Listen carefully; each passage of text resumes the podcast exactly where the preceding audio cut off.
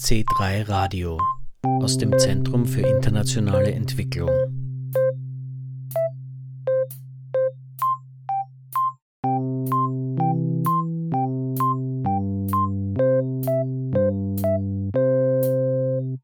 Am 12. April 2023 hat an der Wirtschaftsuniversität Wien eine Podiumsdiskussion zum folgenden Thema stattgefunden. Geflüchtete an österreichischen Hochschulen, unsichtbare Talente? In der heutigen Ausgabe von C3 Radio berichten wir darüber. Es begrüßt Sie Jürgen Planck. Österreichs Agentur für Bildung und Internationalisierung ÖAD und die Wirtschaftsuniversität Wien haben zur Veranstaltung eingeladen, um die Leistungen von Geflüchteten im Hochschulkontext und den Mehrwert, den sie österreichischen Hochschulen und der Gesellschaft bringen, aufzuzeigen. Es sollte damit dem oftmals negativ konnotierten Diskurs über Geflüchtete eine positive Erzählung entgegengesetzt werden, sowie aufgezeigt werden, welche Möglichkeiten sich durch Teilhabe und Inklusion von Geflüchteten ergeben so viel kann schon jetzt gesagt werden. Das ist durch die Veranstaltung jedenfalls gelungen. Christoph Pinter ist Leiter des UNHCR Österreich.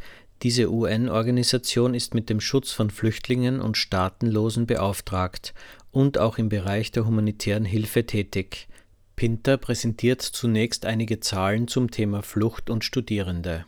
Von rund 100 Millionen Menschen, die zurzeit auf der Flucht sind, haben nur rund 6 Prozent Zugang zu höherer Bildung. Äh, das klingt nicht nur wenig, das ist wenig. Äh, und das ist äh, auch vor allem wenig, wenn man es vergleicht zur Nicht-Flüchtlingsbevölkerung, wo wir von ca. 40 Prozent ähm, sprechen, die Zugang zu höherer Bildung haben. Aber um nicht nur Schlechtes zu berichten, der Trend stimmt. Also im Jahr 2019 war es gerade einmal 1 Prozent. Jetzt sind es immerhin schon 6 Prozent. Äh, und UNHCR hat sich so ein bisschen zum Ziel gesetzt mit einer Initiative, die nennt sich 15 by 30. Sie werden es erraten, bis zum Jahr 2030 auf einen Prozentsatz von 15 Prozent äh, zu kommen. Äh, das wären dann in etwa 500.000, also eine halbe Million Flüchtlinge weltweit, Zugang zu höherer Bildung haben. Karim ist im Alter von 17 Jahren von der Ukraine nach Österreich geflüchtet und hat sein Studium an der Johannes Kepler Universität in Linz fortsetzen können. In der Ukraine habe ich nur einen Semester beendet und dann ist Krieg begonnen. Leider musste ich etwas tun. Und JQ hat mir sehr gut geholfen und MORE-Programm, weil ich konnte einfach nichts verstehen, was ich machen soll, weil die Situation war sehr stressig. Ich wollte natürlich studieren, weil was anderes kann ich machen. Und die MORE-Programm äh, hat mir natürlich viel geholfen mit Meetings, die sie gemacht haben auch mit finanzieller Unterstützung, erste paar Monate, die ich in Österreich war. Und natürlich war die, die System auch komplett anders. Das von Karim angesprochene MORE-Programm wurde im Wintersemester 2015 als Pilotprojekt gestartet, um Menschen mit Fluchthintergrund eine Zugangsmöglichkeit zu den öffentlichen Universitäten und damit zu einer Realität abseits von Aufnahmelagern zu schaffen. Sehr schnell haben sich alle 22 österreichischen Universitäten an der Initiative beteiligt, indem sie etwa eine bestimmte Zahl an Plätzen in ausgewählten Lehrveranstaltungen und Kursen zur Verfügung gestellt haben oder eigene Kurse für Studienwerberinnen mit Fluchthintergrund angeboten haben. Dieses breite Angebot haben im Laufe von fünf Jahren ca. 3500 Moore-Studierende genutzt. Sonja Matzner-Falkinger von der ebenfalls beteiligten Johannes Kepler Universität in Linz sagt dazu. Wer finanziert das alles? Also einen Großteil von den Humanressourcen finanziert die JKU. Borealis AG finanziert oder sponsert das Stipendienprogramm. Ein Kooperationspartner, der sehr wesentlich ist, auch ist und das Land Oberösterreich, die Integrationsstelle, die uns mit äh, Fahrtkostenzuschüsse, also die, die uns die Fahrtkostenzuschüsse unterstützt. In einem Evaluierungsbericht zum MORE-Programm heißt es, Zitat, MORE wird von den Befragten durchgehend sehr positiv beurteilt. Nichtsdestotrotz werden Wünsche nach einem intensiveren Deutschangebot geäußert. Vergleichsweise gering ist zudem die Nutzung von inhaltlichen Angeboten, welche allerdings entsprechende Deutschkenntnisse voraussetzen. Schwierigkeiten und damit verbunden Verbesserungswünsche werden weniger im Programm selbst, sondern in allgemeinen Rahmenbedingungen verortet. Die befragten More-Studierenden sind motiviert, blicken größtenteils optimistisch in die Zukunft und sehen diese in Österreich. Zitat Ende. Und was würde sich der aus der Ukraine geflüchtete Student Karim an Unterstützung wünschen? Ich finde es sehr wichtig, dass man wirklich einen Kontakt mit anderen Menschen hat und auch mit der Uni, weil die Flüchtlinge, glaube ich, denken nicht nur über Geld und über Studium. Es gibt auch sehr viele persönliche Probleme und Stress, die die Mensch überlebt, wenn es Krieg in dem Land gibt und das ist etwas, das ich bis jetzt sehr wichtig finde, weil ich hier schon für ein Jahr bin und ich brauche solche Unterstützung auch. Da kommt natürlich auch den, der Punkt Dramatisierung dazu. Mhm. Da haben wir auch drüber gesprochen, dass es sehr wichtig wäre, dass hier in diesem Zusammenhang natürlich auch noch mehr Angebot zur Verfügung gestellt wird, um euch zu unterstützen. Sagt die Moderatorin der Veranstaltung Martina Laffer, die weiter ausführt. Und äh, das muss man natürlich auch noch einmal in dem Kontext sagen, dass ein Großteil der Geflüchteten im Studium keine äh, Finanzierung mhm, bekommen, weil mhm. sie oft auch damit zusammenhängt mit dem Status. Also äh, Studierende, die eben Asyl zuerkannt bekommen haben, haben die Möglichkeit, Studienbeihilfe zu beantragen. Studierende, die aber nur subsidiären Schutz bekommen haben, haben zum Beispiel keine Möglichkeit, Studienbeihilfe zu beantragen und sind natürlich dann auch damit konfrontiert, dass sie zusätzlich arbeiten müssen und natürlich auch den ungeklärten Status haben. Neben der Wichtigkeit von Netzwerken für geflüchtete Studierende wird im Rahmen der Veranstaltung immer wieder auf Stipendien und die Finanzierung von Programmen hingewiesen. Ein Paper von Bildungsexpertinnen der Arbeitsgruppe Hochschulbildung Global, an der auch die ÖFSE beteiligt ist, macht klar, dass sich gerade arbeitende Studierende aus Nicht-EU-Ländern oft in prekären Arbeitsverhältnissen wiederfinden der Soziologe Johann Bacher von der Johann Kepler Universität Linz hat erforscht, welche Rahmenbedingungen erfolgreiches Studieren von geflüchteten Menschen erschweren. Integration an Universitäten ist ein mehrdimensionaler Prozess, sagt Bacher die strukturelle Ebene, das wäre der Studienerfolg, also an der Universität, ob die Studierenden mit Fluchthintergrund erfolgreich sind. Aber genauso wichtig, und diese Ebenen sind miteinander verflochten und interagieren, ist die soziale Integration an der Universität. Und damit ist gemeint die Freundschaften, Kontakte, Gespräche, die an der Universität stattfinden, einerseits mit den Mitstudierenden, andererseits auch mit den Lehrenden, die ganz zentral sind für den Studienerfolg. Das weiß man auch aus der Studienabbruchsforschung, dass hier die diese soziale Dimension an der Universität ganz eine zentrale ist. Und dann als dritter Punkt, was auch wichtig ist für den Studienerfolg, ist die emotionale Bindung, das Zugehörigkeitsgefühl. Das heißt, Studierende, die sich an der Universität zugehörig fühlen, sich an die Universität gebunden fühlen, sind mit einer größeren Wahrscheinlichkeit äh, erfolgreich in ihrem Studium. Als fördernden Faktor nennt Bacher anschließend die Finanzierung. Es ist wünschenswert eine bundesweite finanzielle Unterstützung von Studierenden, die derzeit eben für die ukrainischen Studierenden verfügbar ist. Aber es wäre natürlich wichtig, dieses Programm weiter auszurollen und auch für alle Studierenden mit Fluchthintergrund ein vergleichbares Studienprogramm zur Verfügung zu stellen. Wir merken das auch oft in Gesprächen, dass natürlich auch ein Ungleichgewicht entsteht. Wir haben auch geflüchtete Studierende aus Russland, die bekommen zum Beispiel keine Förderung, obwohl sie eigentlich in der gleichen Situation sind, mitunter auch geflüchtet sind weil sie eben gegen das äh, Regime protestiert haben. Sie haben die Flucht wieder anerkannt. Asylverfahren läuft, aber sie haben kein Stipendiumprogramm. Wir haben hier die Möglichkeit, sie ins Borealis-Programm aufzunehmen, aber andere Universitäten haben das vielleicht weniger und es wäre wichtig, hier eine einheitliche Förderung zu machen. Wichtig wären auch englischsprachige Studienprogramme und intensive Deutschkurse, sagt Bacher. Ebenso sollten psychische Belastungen aufgrund der Fluchterfahrung beachtet werden. Als hemmenden Faktor nennt Bacher neben den Fahrtkosten für den öffentlichen Verkehr auch die oft mangelnde Anerkennung ausländischer Abschlüsse. Steyr-Linz, äh, kurze Strecke. Die Monatskarte hat äh, über 150 Euro gekostet bei einer Grundversorgung von 250 Euro. Nur um das anzudeuten, was dafür auch für praktische Probleme entstehen können. Zusammenfassend sagt Johann Bacher. Insgesamt glaube ich, dass wir diese Erfahrungen aus dem MOR-Programm intensiver dazu nutzen könnten, um auch den Universitäten noch stärker das Diversitätsmanagement aufzubauen, die Diversität an den Universitäten zu erhöhen, wobei es ja hier nicht nur um die statistische Diversität geht, die hat die Universität schon am großen Ausmaß erfüllt, es geht ja auch um das, was man als kulturelle, reflexive oder inhaltliche Diversität bezeichnet, nämlich dass es ein Bewusstsein gibt über kulturelle Unterschiede, zur Handhabung von kulturellen Unterschieden und Nachdenken, eine Reflexion, inwieweit bestimmte Merkmale, die mit Diversität verbunden sind, Entscheidungen, Positionsvergaben an den Universitäten beeinflussen. Wir brauchen möglicherweise auch mehr Begabtenförderungen an den Universitäten. Hier besteht ganz bestimmt noch Ausbaubedarf. Insgesamt hat Österreich eine mittlere Attraktivität für ausländische Studierende.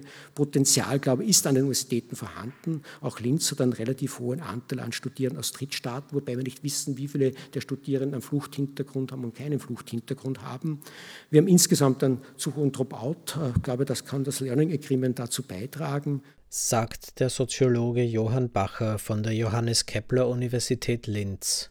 Trotz aller Schwierigkeiten werden am 12. April 2023 im Rahmen der Veranstaltung geflüchtete Studierende am Podium präsentiert, die bereits unterstützt werden konnten. Etwa Haya Haddad, aus Syrien geflüchtete Studierende der Wirtschafts- und Sozialwissenschaften an der WU Wien. Ich bin 2015 November nach Österreich gekommen und in Syrien, also vor, dass ich nach Österreich äh, hierher fliehen, habe ich äh, BWL studiert, aber nicht ganz bis zu Ende. Also dort fehlten mir drei Prüfungen und deswegen ich hatte klare Ziel. Also sobald ich in Österreich ankomme, will ich die, die Sprache schnell wie möglich lernen, aber auch arbeiten, weil in meinem Kopf ich hatte das Gefühl, ich habe schon so viel Zeit verloren in diesem fünf Jahre Krieg in Syrien und ich wollte schnell wie möglich äh, mein Studium fertig bekommen und auch arbeiten. Und ja, so weil ich mit diesem Resettlement-Programm hierher gekommen bin, ähm, habe ich meine Asylberechtigung also eigentlich direkt in den nächsten Tag bekommen. Also ich bin am 6. November äh, nach Österreich gelandet und dann am 17. habe ich meine Asylberechtigung und das hat eigentlich alles erleichtert, weil ich konnte Deutsch, Deutschkursen direkt bekommen äh, ich konnte auch eigentlich unbegrenzt arbeiten, direkt nach dem zweiten Tag mein Ankommen. Und ja, also die Plan habe ich mehrere Deutschkurse gemacht. Ich habe mich dann äh, mehrere Personen getroffen und mich beraten lassen. Ich habe gehört, WU ist gut. Dann bin ich hierher gekommen, wollte mich anmelden. Hier bin ich vor dem ersten Challenge gestolpert. Also ich habe mich nicht online angemeldet und habe gedacht, ja, ich komme zur Universität und frage nach und das geht. Und die Mitarbeiterin hat gesagt, na, jetzt muss ich ein Jahr warten. Ich bin zurück zu Hause, ich war nicht so glücklich, aber ja, es ist gegangen. Nachdem habe ich äh, über Moor-Programm gehört und habe ich mir an ein Programm angemeldet. Dort ich hatte ein paar Angebote, halt Deutschkurse und auch die Möglichkeiten, ähm, Kurse mit International Student an der WU zu, zu besuchen. Und gleichzeitig hatte ich mir mehr oder weniger einen Job gefunden. Das MORE-Programm hat Haya Haddad auch bei der Nostrifizierung ihres in Syrien geleisteten Studiums geholfen.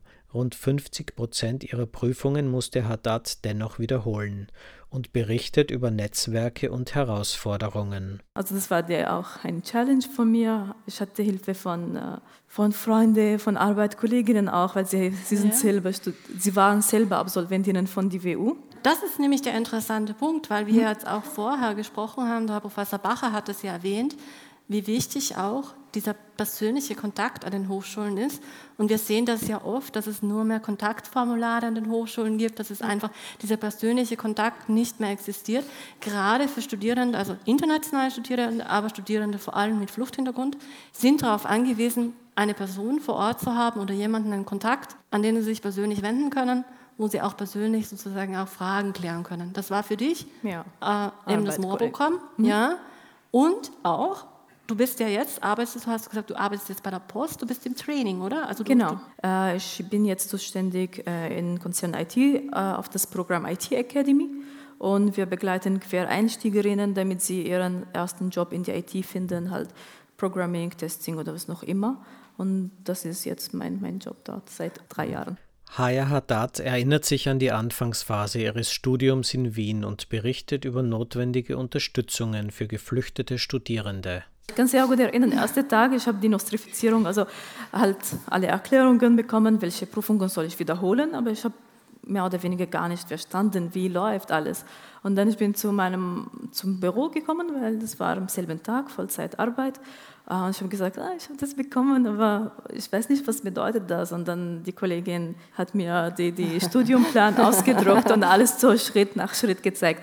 Das ist die Stay-up-Phase, du sollst das machen. Und, ja. und das war wirklich, also das bräuchte ich, weil sonst, ja. Ja. das ist ein neues System, als was wir in Syrien haben. Ja, das ist ja auch wichtig zu sagen noch einmal und darauf hinzuweisen, weil eine größere Herausforderung natürlich mit, von Studierenden mit Fluchthintergrund ist, sich im neuen, im neuen Hochschulsystem, das ja komplett anders aufgebaut ist, natürlich zurechtzufinden. Ja? Genau. Und da kommt natürlich dann auch wieder die Bedeutung von Mentoring hinein. Es gibt es viele äh, Institutionen, äh, Vereine, auch von Studierenden mit Fluchthintergrund, im Foyer der Wirtschaftsuniversität haben sich am 12. April 2023 in der Pause der Veranstaltung verschiedene Stakeholder im Kontext mit Flucht und Studium präsentiert, unter anderem die österreichische Hochschülerinnenschaft. Ich bin Kia Bayer und ich bin Vorsitzende der österreichischen Hochschülerinnenschaft. Das ist die gesetzliche Studierendenvertretung von allen Studierenden in Österreich, also auch von Studierenden, ähm, die geflüchtet sind oder ausländische Studierende und aus diesem Grund sind wir auch heute hier, weil wir für gerade diese Gruppe an Studierenden auch sehr, sehr viele Angebote haben. Welche Angebote habt ihr denn da genau? Wir beraten in erster Linie, das heißt, geflüchtete Studierende oder Studierende aus Drittstaaten können zu uns kommen, wenn sie jegliche Probleme haben, zum Beispiel mit Visa-Verfahren, äh, mit der MA35. Da hat es ja jetzt gerade auch in der näheren Vergangenheit große Probleme gegeben und das sehen wir auch immer wieder. Äh, da beraten wir, da können wir auch juristisch begleiten. Das heißt, ähm, wenn die betroffenen Studierenden Verfahren führen wollen gegen die entsprechenden Behörden, dann können wir das begleiten und übernehmen. Manchmal verweisen wir auch an andere zuständige Stellen, je nachdem, um welches Problem es sich handelt, aber oft sind wir die erste Anlaufstelle für Studierende Studierende und können dann sehr schnell helfen. Habt ihr irgendeine Veränderung bemerkt durch den Krieg Ukraine oder überhaupt in den letzten Jahren? Ja, auf jeden Fall gab es durch den Krieg in der Ukraine ähm, große Veränderungen. Es wurden für die betroffenen Studierenden, von denen sind ja viele nach Österreich gekommen, glücklicherweise sehr schnell Hilfsmöglichkeiten geschaffen. Es wurden Studienplätze geschaffen, Sonderstipendien für alle möglichen studienrechtlichen Probleme gab es sehr schnelle Lösungen. Das hat uns sehr gefreut. Ähm, wir haben viel davon auch selber mit auf die Beine gestellt bzw. selber verhandelt. Aber da sieht man auch ein bisschen die Ungleichbehandlung von anderen geflüchteten Studierenden, weil Studierende aus der Ukraine sind offensichtlich eine stark betroffene Gruppe, ähm, wo es gut war, dass schnell geholfen werden konnte. Aber andere Studierende aus anderen Krisengebieten flüchten ebenfalls nach Österreich und sind hier politisch überhaupt gar nicht willkommen. Und das ähm, ist aus unserer Sicht ein ganz untragbarer Zustand. Also wir sehen bei der MA35 zum Beispiel, dass ganz bewusst ähm, Visa-Verfahren oder äh, alle möglichen Verfahren eigentlich verlängert werden, ähm, sodass es sich für die Studierenden nicht mehr ausgeht, ihre Aufenthaltsberechtigung zu bekommen. Wir sehen ja allein durch die Studiengebühren für Drittstaatsangehörige, dass internationale Studierende hier eigentlich nicht so richtig einen Platz haben oder dass man sie eigentlich nicht so richtig hier haben will. Und das ist ein Zustand, der dringend beendet werden muss. Und mit welchen Problemen melden sich geflüchtete Studierende bei der ÖH? Die größten Probleme sind häufig Aufenthaltsbestimmungen. Ähm, das ist ein großes Problem, dass da, wie gesagt, die Behörden ganz bewusst den Studierenden möglichst viele Steine in den Weg legen. Ganz allgemein die gesamte Bürokratie hinter einer Flucht nach Österreich, dann einer Aufenthaltsbewilligung hier, einem, äh, einem Zugang zum Studium hier, ist für Studierende wahnsinnig schwierig zu bewältigen, vor allem wenn sie allein gelassen werden. Es ist ganz wenig von den Informationen überhaupt auf Englisch vorhanden. Das heißt, wenn man noch kein Deutsch spricht und aber halt Englisch, selbst dann findet man die Infos Infos nur schwierig.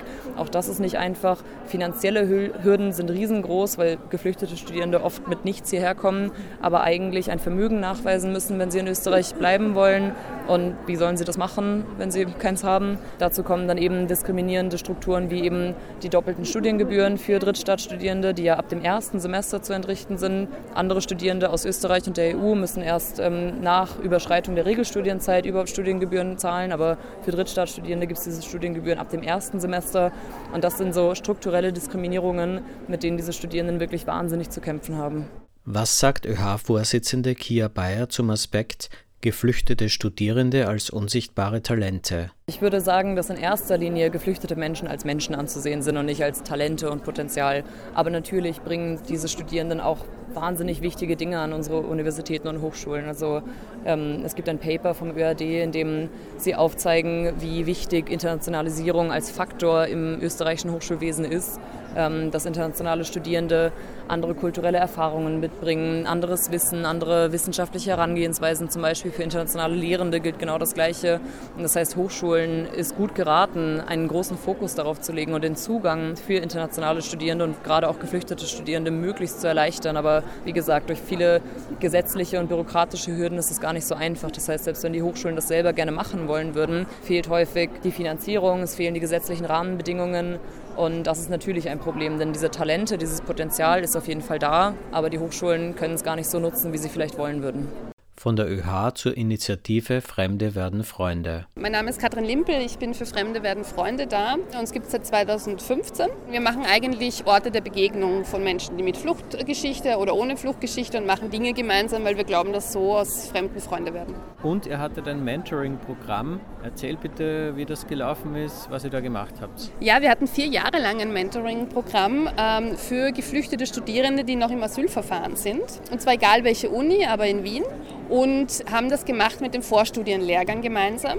Und das war einerseits, dass es ein Stipendium gab für den Vorstudienlehrgang und andererseits ein Mentoring-Programm. Die Mentees waren Studierende mit Fluchtgeschichte und die Mentorinnen waren und Mentoren waren Studierende, die schon ein paar Semester studieren und sozusagen ein bisschen beim Einstieg ins Studium unterstützen können. Sehr schnell hat sich herauskristallisiert, dass es wichtig ist, dass es in diesen Austausch zu gehen und dass es nicht so ist, dass die Mentoren und Mentorinnen eigentlich den Mentees was beibringen, sondern dass es auf Augenhöhe stattfindet und dass man irrsinnig viel voneinander lernt und beide eigentlich Expertinnen sind auf ihrem Gebiet. Und wir haben verschiedene Workshops gemacht, auch zu Uni-Themen. Wir haben die Mentees und Mentorinnen zusammengebracht, wir haben sie begleitet dabei und eben auch geschaut, dass die gut zueinander passen und sozusagen ein oder zwei Semester miteinander verbringen. Und ich habe gerade jetzt einen Mentoren getroffen, der das einige Semester gemacht hat und mir gesagt hat, dass er jetzt gerade letzte Woche ein, eine Mentee von sich getroffen hat. Also das sind einfach Verbindungen, die dann viel länger bestehen, als das Programm eigentlich besteht. Die Kollegin vom Joanneum Graz hat gemeint, es ist ein Wahnsinn, wortwörtlich, die geflüchteten Studierenden nicht zu unterstützen und nicht zu fördern. Wie würdest du das sehen? Ich bin ein bisschen zwiespältig bei dieser Sache. Ich finde, man sollte Talente fördern, aber man sollte auch die Nicht-Talente fördern sozusagen. Ähm, also nicht nur, wenn ich geflüchtet bin, habe ich immer das Gefühl, man muss ein Überflieger sein. So ist es ja gar nicht, sondern man kann auch einfach ganz normal studieren und einen ganz normalen Job nachher haben und ganz normal ins Sozialsystem einzahlen. Und auch das sollte gefördert werden. Und deshalb ist es so wichtig, dass es nicht nur diese begabten Förderung gibt, sondern einfach auch eine Förderung für Menschen, die halt hierher kommen und einfach eine, am Anfang eine andere Hürde haben als jemand, der hier schon schon in die Schule gegangen ist. Ja. Die eine Sache. Die zweite Sache, die ich extrem wichtig finde, ist, dass man die Geflüchteten ins Team holt und nicht glaubt, man weiß alles, was sie brauchen. Man weiß es nämlich einfach nicht. Und das kann man sehr schnell ändern, indem man Menschen, die selber betroffen sind, ins Team holt. Und das sollte man in allen Projekten tun. Das ist sozusagen eins unserer Mottos, dass wir das machen, dass wir immer mit geflüchteten Menschen auch arbeiten und nicht nur Programme für sie entwickeln, sondern mit ihnen gemeinsam. Die meisten Mentees kamen aus Syrien, Afghanistan, aus dem Irak und sind hierher geflüchtet.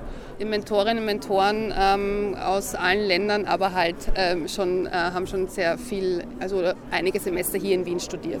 Sagt Katrin Limpel von Fremde werden Freunde. Abschließend noch einmal zu Christoph Pinter vom UNHCR. Das, was ich in meiner Arbeit, und ich bin jetzt 25 Jahre bei UNHCR, so wahnsinnig faszinierend finde, sind genau solche Leute, wie ihr seid, die woanders hinkommen, nach wenigen Monaten auf einem Podium sitzen in Deutsch sprechen und erzählen oder, oder einfach von ihrem Job berichten, weil sie es geschafft haben. Und da ist so viel Kraft, Energie und Wille dahinter, dass ich es einfach nicht verstehen will und kann, wie es ein Aufnahmestaat nicht sich als größte Zielsetzung nehmen kann, zu sagen, die sind da, die müssen wir nur am Anfang ein bisschen unterstützen, auf Dauer kriegen wir das zigfach zurück. Äh, und das ist sozusagen die Frustration, die ich gleichzeitig auch immer habe, wenn man dann so öffentliche und politische Diskurse verfolgt, die in diesen Menschen, die illegal zu uns kommen, nur das Böse und das Schlechte und die Mühe und die Last sieht und man darüber hinaus vergisst, was das für eine Bereicherung für unsere Gesellschaft ist. Und es gibt Tausende, zigtausende von Beispielen, anhand derer man das demonstrieren könnte.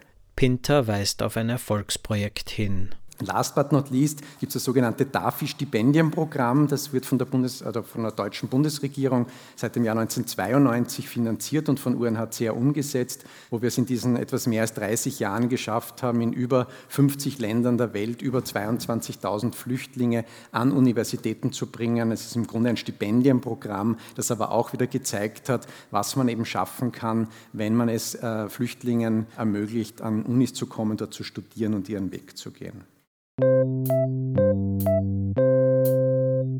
Abschließende Hinweise. Informationen über Österreichs Agentur für Bildung und Internationalisierung ÖAD findet man auf www.oead.at. Die ÖH, die ab 9. Mai ihre Wahl abhält, erreicht man unter oeh.ac.at und www.fremdewerdenfreunde.at lautet die Website der gleichnamigen Initiative. Am 31. Mai 2023 findet im C3 Zentrum für internationale Entwicklung in der Sensengasse 3 die Verleihung des diesjährigen C3 Awards statt. Das ist ein entwicklungspolitischer Preis, der für vorwissenschaftliche Arbeiten und Diplomarbeiten vergeben wird. Informationen dazu und zu allen Angeboten im C3, etwa zur Bibliothek, findet man auf www.zentrum3.at. C3 Radio gibt es wieder in einem Monat auf Radio Orange 94.0 und jederzeit als Podcast, etwa auf Spotify und Deezer. In unserer Juni-Ausgabe stellen wir das aktuelle Euro-Memorandum vor. Folgen Sie C3 Radio und der ÖFSE bitte auch auf Facebook. Auf Wiederhören sagt Jürgen Planck.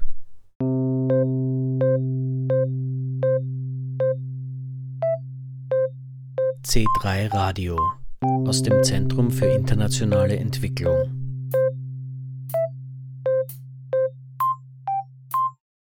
Mit den Organisationen Baobab, Frauensolidarität, Mattersburger Kreis, ÖFSE und Paulo Freire Zentrum. Weitere Informationen und Podcast auf www.zentrum3.at.